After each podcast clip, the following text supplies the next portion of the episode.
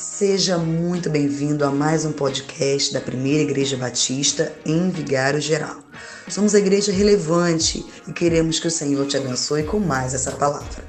A mensagem que você ouvirá foi ministrada por um servo de Deus que está escondido atrás da cruz, para que o brilho de Jesus possa te constranger, refletir e te confortar.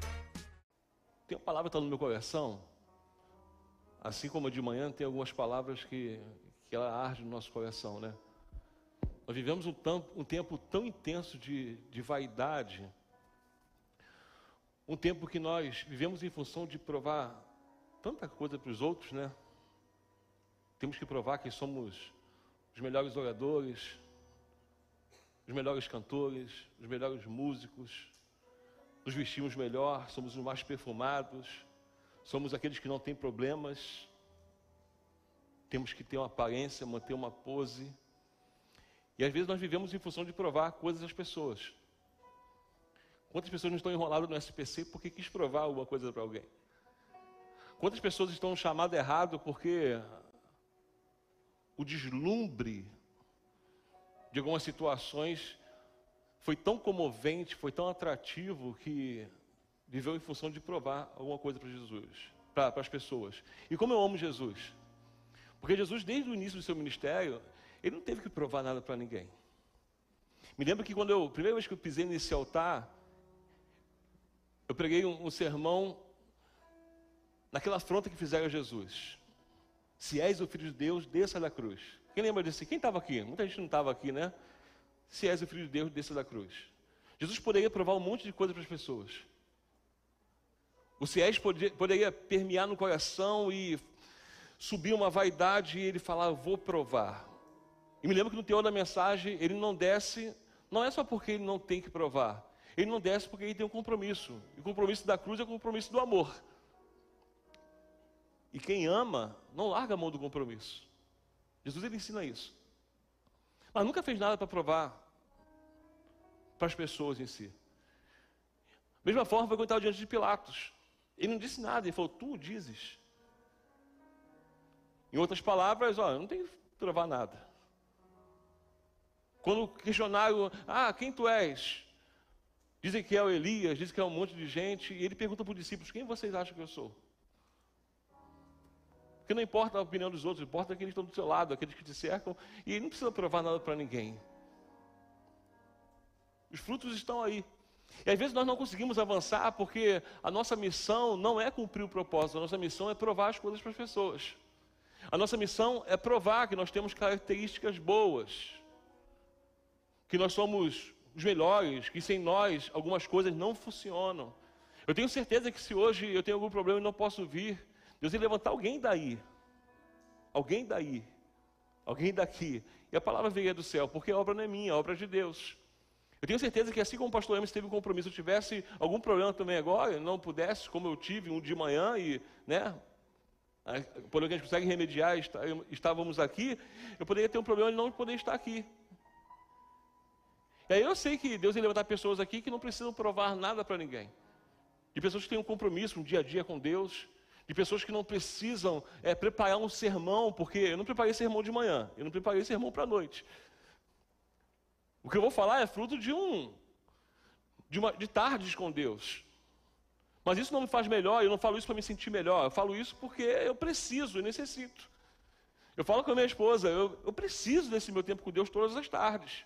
Eu poderia fazer um monte de coisa, mas eu preciso desse tempo, sabe? Porque alimenta a minha alma. Eu não preciso comer, eu não preciso lanchar, eu não preciso levantar da cama. Eu preciso do meu tempo com Deus. Virou uma necessidade.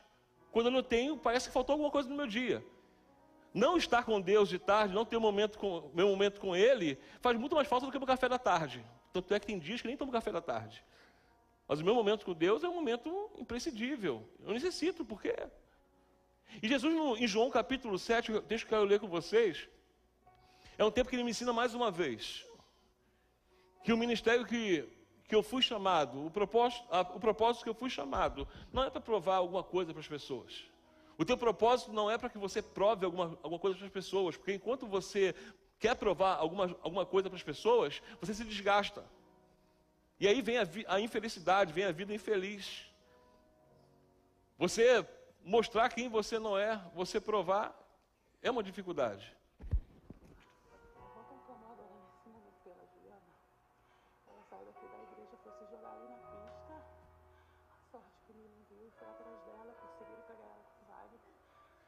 Tentou pular do carro duas vezes. Está maior desespero lá agora. Feche os olhos em nome de Jesus. Amém? A Juliana tentou se matar aqui na rua da igreja. Está com um problema sério de, de depressão, amém? Nós vamos pedir socorro do céu para abençoar lá a vida daqueles que estão com ela lá, cuidando. Pai bendito, em nome de Jesus.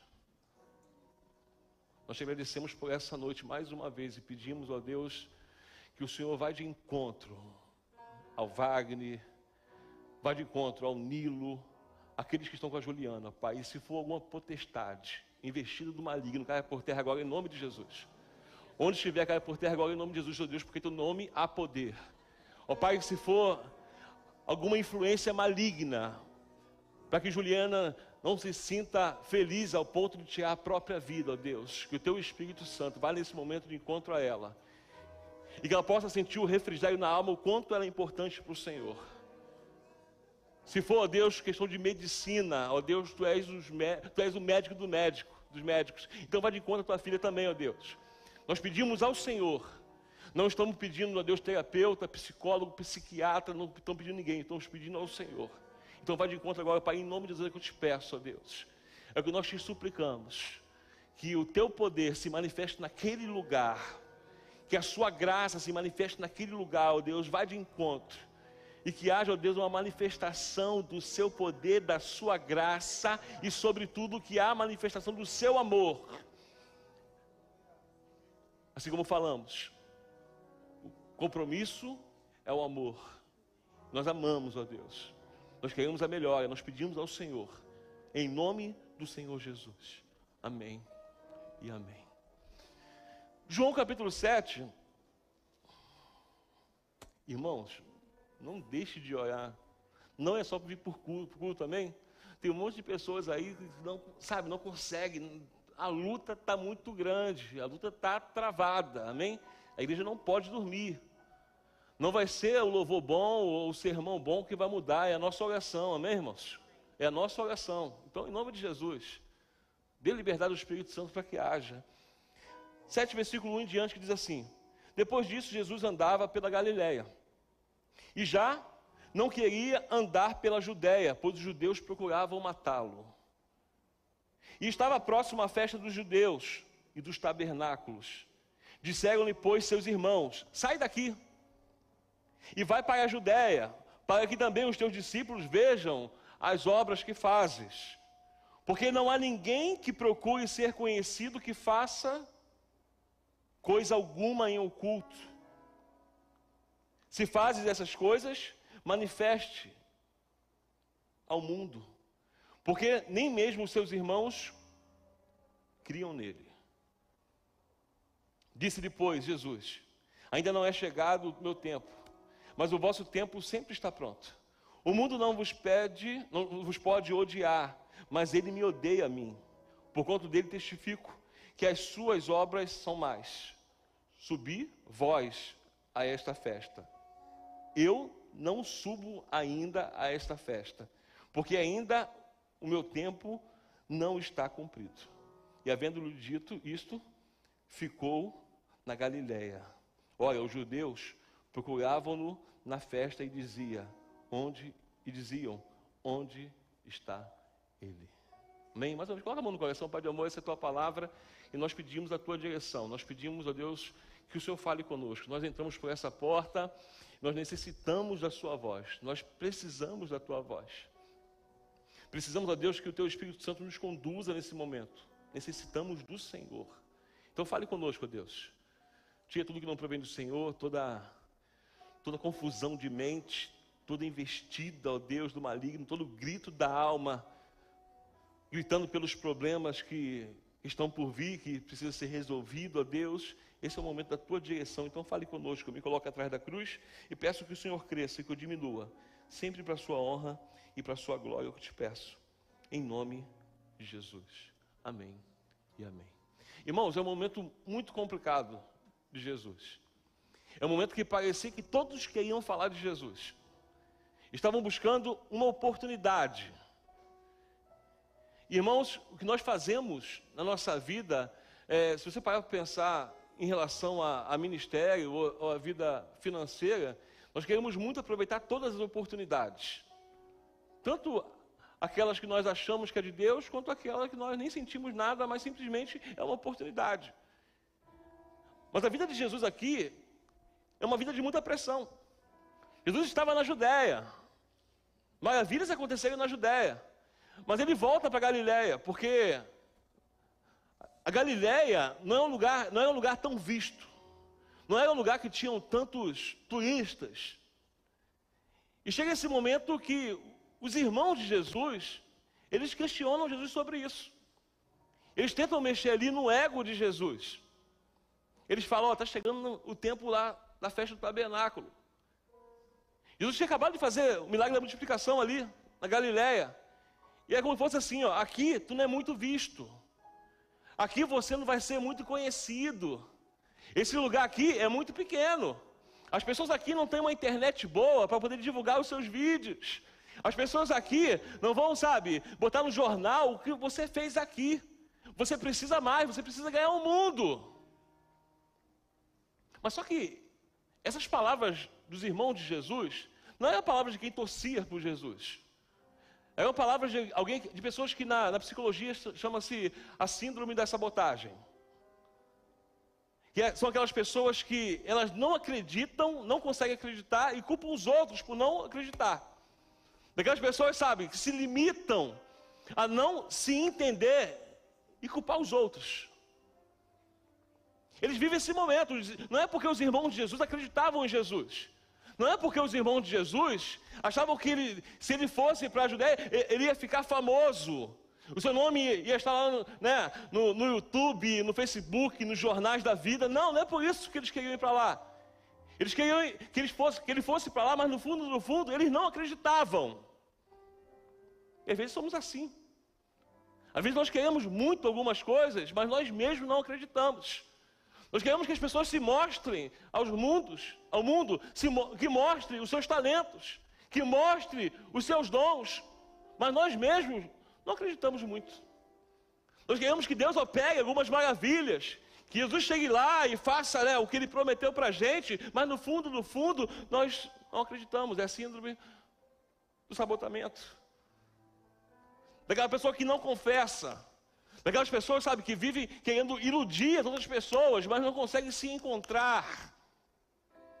Eu acho tão complicado que quando eu olho para esse texto, eu vejo que mesmo assim Jesus não se esforça, ele não tem um mínimo de esforço, um mínimo de ganância para provar nada para ninguém. Talvez se fosse eu e você, nós veríamos pelo lado lógico da coisa. É a minha oportunidade. Imagina você, a minha oportunidade de pregar no Maracanã. No jogo do, do Vasco, vê um time grande aí, né? Vasco e. Qualquer, um time bom aí. Fala, irmãos. Vasco Botafogo, amém? Tá bom. Um clube lá, todo mundo cheio, e eu tenho a oportunidade de pregar. Tem 10 minutos para pregar. Eu falo, caramba, é uma grande oportunidade. Vasco e Botafogo é, é, são um time grande, né, irmãos? E encher Maracanã, tranquilamente. Seria a minha oportunidade. Mas não é isso que eles estavam vendo. E por outro lado, eu aprendo com Jesus que não preciso aproveitar todas as oportunidades, porque tudo tem um tempo determinado. Eu não preciso cumprir algumas coisas, alguns protocolos, para chegar onde que eu acho que devo chegar. Porque a questão não é chegar onde eu quero chegar, é eu chegar onde Deus quer que eu vá. É uma grande diferença. Vivemos, sabe, que a coisa da autopromoção, e essa mesma autopromoção traz autofrustração de pessoas frustradas porque não conseguem alcançar aquilo que imaginavam que iam alcançar. De pessoas que sabem que não, vão, que não pregam do jeito que acharia, que na sua casa fazendo aquela dinâmica de frente a, a, ao espelho, né? falando sozinho, quando chega no altar, não desenvolve aquilo que deveria desenvolver. De pessoas sabe, que cantam no chuveiro como eu, irmãos, no chuveiro eu sou afinadíssimo. No chuveiro eu tenho certeza que Deus recebe o meu louvor. Eu não desafino uma vez no chuveiro, irmãos, como eu canto bem. É de verdade mesmo. Faço até melisma. Raio, pô, Raio não sabe nem. Eu no banheiro, leva a mão não, Raio. Leva a mão não. fica no chinelo. Eu me ouço. Quando eu tento arriscar alguma coisa, os irmãos sabem, né? O diabo vai lá, distorce o som, né? Desafina. É o diabo, não sou eu, irmão. Aquilo lá não é normal aquilo. A última que eu ouvi aqui, Jorge e eu cantando, eu falei, não sou eu, meu irmão. Pô, nunca fiz isso na minha vida. Mas só que eu tenho isso bem estabelecido, não é a minha praia. Se você der uma nota fora, eu vou ouvir e falar, caramba, vai doer meu ouvido, né? Mas eu cantar, eu não consigo cantar o que eu ouço. E tem pessoas que se iludem com isso. Mas eu canto tão bem, mas eu, sabe, eu prego tão bem. Eu falo do amor de Deus em todo lugar. Eu vou aproveitar todas as oportunidades, porque eu quero chegar lá. Irmãos, quando eu falo sobre aproveitar todas as oportunidades, não deixe de aproveitar oportunidades. Mas aproveite a oportunidade sabendo e pedindo a Deus que você chegue aonde que Ele quer que você chegue. Porque a nossa ganância, a nossa autopromoção, nos faz, às vezes, desviar do propósito. Se Jesus faz isso, se Ele ouve os seus irmãos, se ele vai, se ele sai da Galileia e vai para a Judéia, ele não vai para cumprir o propósito. Ele vai para poder agradar os outros. Ele vai para poder provar para os seus irmãos que ele sim, os irmãos dizendo, vai para lá. Porque você operando milagre lá é uma coisa que ninguém faz. Olha o que o texto diz. É lá que você vai ter visibilidade. Jesus não tem problema com visibilidade. Jesus não precisa de visibilidade, porque o propósito está ali. Ele vai seguir o plano, ele vai seguir o propósito. O tempo não é esse. Ele vira para os irmãos e fala assim: o tempo não é esse. Pode ir vocês. Sabe o que dói no meu coração? É que às vezes que nós queremos tudo no nosso tempo. Nós queremos o nosso cargo no nosso tempo. Nós queremos assumir algumas coisas no nosso tempo. Nós queremos que o entendimento venha no nosso tempo. Nós queremos a promoção no nosso tempo. Nós queremos o reconhecimento no nosso tempo. Nós queremos logo cumprir o propósito de Deus, porque a vida é curta, irmãos. Em três anos e meio ele fez algo, fez coisas maravilhosas que eu não vou fazer em 50 anos de evangelho. Então calma, em nome de Jesus. O que ele vai fazer por você, através de você, é no tempo dele. Não precisa de autopromoção, não precisa se sabotar, não precisa se sentir autossuficiente. Eu preciso entender que no reino de Deus, eu preciso cumprir os propósitos de Deus. E os propósitos é para que os planos deles sejam estabelecidos na verdade, sejam calcados, que tenha alicerce. Eu fico imaginando se as pessoas conseguissem matar Jesus. Se ele caísse na pilha e falasse, ah, tá bom, então é autopromoção, é mesmo. É lá que vai estar ah, todas as redes de televisão, é lá que vai estar os, os youtubers da, da, da, vida, é lá que vai estar os holofotes eu vou para lá e tivessem matado Jesus. Vamos supor, é claro que isso não ia acontecer, mas vamos supor que isso acontecesse. O diabo conseguiria fazer aquilo que ele tentou fazer. Porque o plano do diabo era matar no início. Era que Jesus ele se jogasse. Se joga daí, que vai ter, um, vai ter uns anjos lá te pegando, porque não ia pegar. Se Jesus fizesse aquilo no início do ministério, ia ser mais um que nasceu para fazer alguma coisa não fez mas só que ele cumpre o propósito do amor, e aí nós temos hoje o legado de Jesus. De fazer as coisas no tempo certo. O problema do diabo com você, o, di, o problema do diabo comigo, não é o que eu faço hoje, é o legado que eu deixo. Talvez se eu viesse aqui para a igreja hoje, ah, eu sou pastor, aqui, votário, sou pastor, preguei muito bem uma noite, graças a Deus, 30 se converteram, 40 batismo, morri. Passa. Mas se nós plantarmos, se nós fizermos, nós vamos embora e o legado vai ficando, não é isso, irmãos? O tempo é um problema para o diabo. Por outro lado, o tempo é um problema para a gente. Porque nós achamos que os holofotes eles precisam vir rápido, vir rápido. E não é um tempo determinado. Me lembro quando eu acabei o seminário, eu ficava assim: quando é que eu vou ser ordenado? Aí quando eu fui ordenado, quando é que eu vou ser pastor de uma igreja? Sabe aquela coisa no coração? Ao mesmo tempo, assim, pô, quando eu pastorear, eu vou fazer assim, vou fazer assado, mas calma, eu não tenho condições. Agora não, tem que ter mais um tempo. Eu preciso, sabe, continuar auxiliando, porque preciso de um tempo para poder me encontrar em relação àquilo que Deus quer para mim. Mas muitas vezes vem aquela coisa no coração, mas quando o pastor fazia alguma coisa que eu discordava, eu falava, caramba, se fosse eu, faria diferente. Foi um tempo de muita tristeza no meu coração, porque eu não aprendi com Jesus que eu não devo provar nada para ninguém. O que eu faço para Jesus não é provar nada para ninguém. E é assim que ele fazia. O chamado de Jesus, ele foi específico para uma coisa maravilhosa, para um propósito que tinha início, meio e fim. Ele cumpre tudo isso. Os irmãos não o seduziram. Os irmãos não tiveram esse poder porque nós sabíamos que não foi por amor, não foi porque ele deveria ser reconhecido, é porque eles não criam. Nós vivemos, temos essa dificuldade. Chega um tempo na nossa vida que nós estamos vendo, mas nós não conseguimos crer. E de alguma forma nós queremos botar Jesus para longe. Não para que ele faça para os outros, é porque eu acho que ele não vai fazer por mim. Não que ele faça, sabe, diante das pessoas, é porque no fundo eu tenho a certeza que ele não vai fazer para mim. Eles estavam longe, eles fingiram, mas Jesus falou assim: ainda não é chegado o meu tempo, mas o vosso tempo sempre está pronto. Olha a lição que Jesus dá. Ainda não é chegado o meu tempo, mas para vocês, qualquer tempo é tempo. Para vocês, qualquer hora é hora. Para vocês, as coisas têm que acontecer a qualquer momento. Só que para mim, não. Por mais que alguns não, não estão, estão crendo em mim, por mais que outros creiam em mim, eu não preciso ir lá para poder provar para os discípulos nada. Os discípulos não vão aprender com, com o que eu vou provar, eles vão aprender com o que eu vou viver. Jesus não tinha crise. Deus te trouxe aqui para falar o seguinte: ó, não tenha crise em relação ao tempo. Você não precisa provar nada para ninguém, porque se você estiver no propósito de Deus, vai ser no tempo certo. E viver o tempo certo de Deus, é viver o propósito de Deus, sabe, titi por titim, e completar a obra que Ele tem na sua vida e na minha vida. Essa é a melhor coisa de, se conhecer, de se achar em relação ao reino de Deus. Não são os holofotes, não é o meu momento, não é a má fé das pessoas. É eu me colocar no meu lugar, sabendo que Deus é Ele que me direciona. A Galileia não era o auge da visibilidade.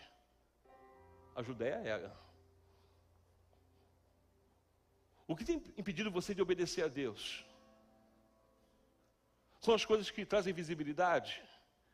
Você precisa se sentir para que as pessoas sintam. Você, quando se sente, você sente Deus em você. Você tem preocupação com, a, com, com o momento, com o hoje. Você nunca se sentiu trocando, sabe, os pés pelas mãos? Isso é uma palavra que Deus falou muito comigo, porque eu fico ansioso com muita coisa. Essa palavra não veio para poder eu falar para vocês, mas assim, Deus falou muito comigo. Porque eu sou um cara muito ansioso, um cara cheio de sonho. Eu acho que, pô, com mais de 10 anos de ministério, eu não cumpri ainda 20% do que eu quero fazer. Eu falei, Senhor, eu quero ir muito além, eu não quero uma igreja para poder ficar quarta-feira à noite, domingo à noite. Eu não quero chegar, sabe, eu quero muito mais. Eu quero trabalhar o suficiente, o suficiente para que as pessoas lembrem do Senhor segunda, terça, quarta, quinta, sexta, sábado e domingo.